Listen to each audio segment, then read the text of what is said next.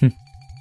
裴玉发出了一声低笑，目光悠悠的落在了顾阮身上，语气凉薄：“自然是大舅哥成亲，防着某些人心中惦念前去搞破坏，也省得本世子那大舅哥见了心底不是滋味，当众犯浑不娶亲。”话语里满是嘲弄，顾阮不傻。听得出裴玉指桑骂槐，有病。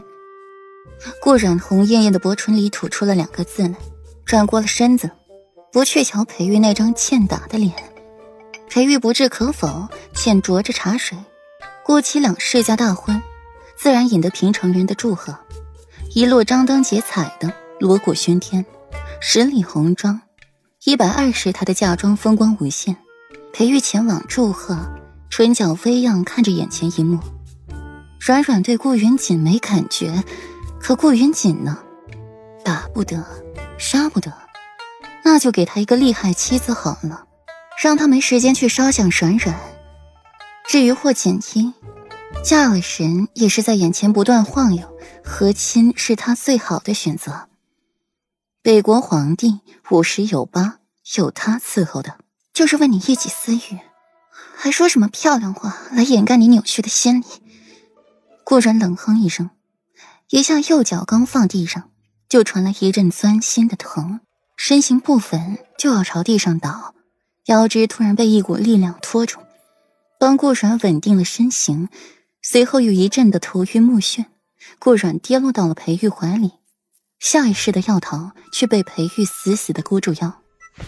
软软别动，让为夫再抱一会儿。裴玉头颅埋在了顾软的颈间，唇瓣紧贴着顾软娇嫩的肌肤，轻轻的触碰，竟升起了一丝痒意来。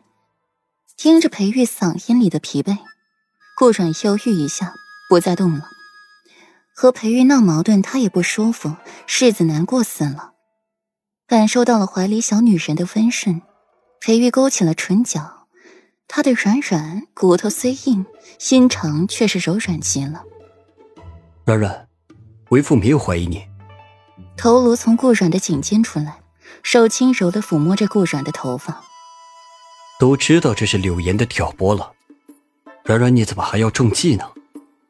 远处的墨河如果听到这话，一定会愤恨的说一句：“主君厚颜无耻，分明中计的是你自己，现在却倒打一耙，冤枉在主母的身上。”你也知道是挑拨了，怎么还要说这些话气我？顾然毫不客气的回敬裴玉，心底对他极度不满。可是顾云锦的心思是真的不纯啊。裴玉的眉眼眼力迷人，想着墨河查出的事，他的眸子又暗沉几分。奈林年娘却是在祝福之前怀的顾阮，父亲不是顾博远，顾阮和顾云锦不是亲兄妹。想到这里，裴玉的眉眼愈发的华艳迷离了。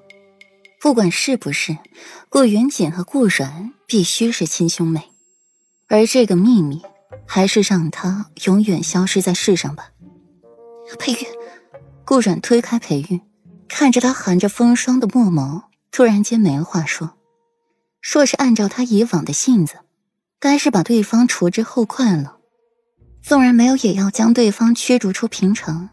这次还留着顾云锦在平城。顾阮自嘲一笑。那他是不是真的要谢谢裴玉对他的信任？顾阮在天机阁治脚伤，两三天的功夫便好的差不多了。此刻在院中散步，就是不出别院一步。顾阮看得清楚，这别院许进不许出。之前江说进来之后，也是由莫奇领着出去的，而那两名婢女则是在院中伺候的。顾阮坐在凉亭里。赏雪，眼睛看着外面，自由完全被限制，心底升起了一抹烦躁来。这被人囚禁的日子还真是不爽。顾然舔一舔唇，拍桌站起，在院子里七拐八拐的走了两圈，最后才从院子里出来。这阵法随机变换，修为达不到一种程度是受不了的，自然找不到出去的诀窍，强行破阵。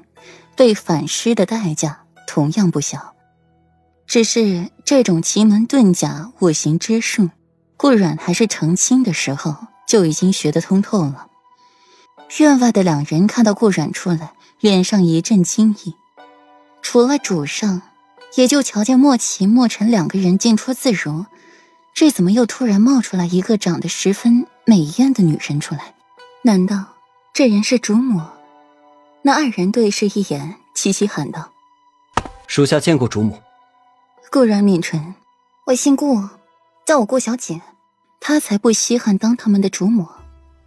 是。顾小姐，那两人对视一眼，不知道顾阮是什么意思，还是听话的改了称呼。我要出天机阁，带我出去。顾然表明意思，他要出去。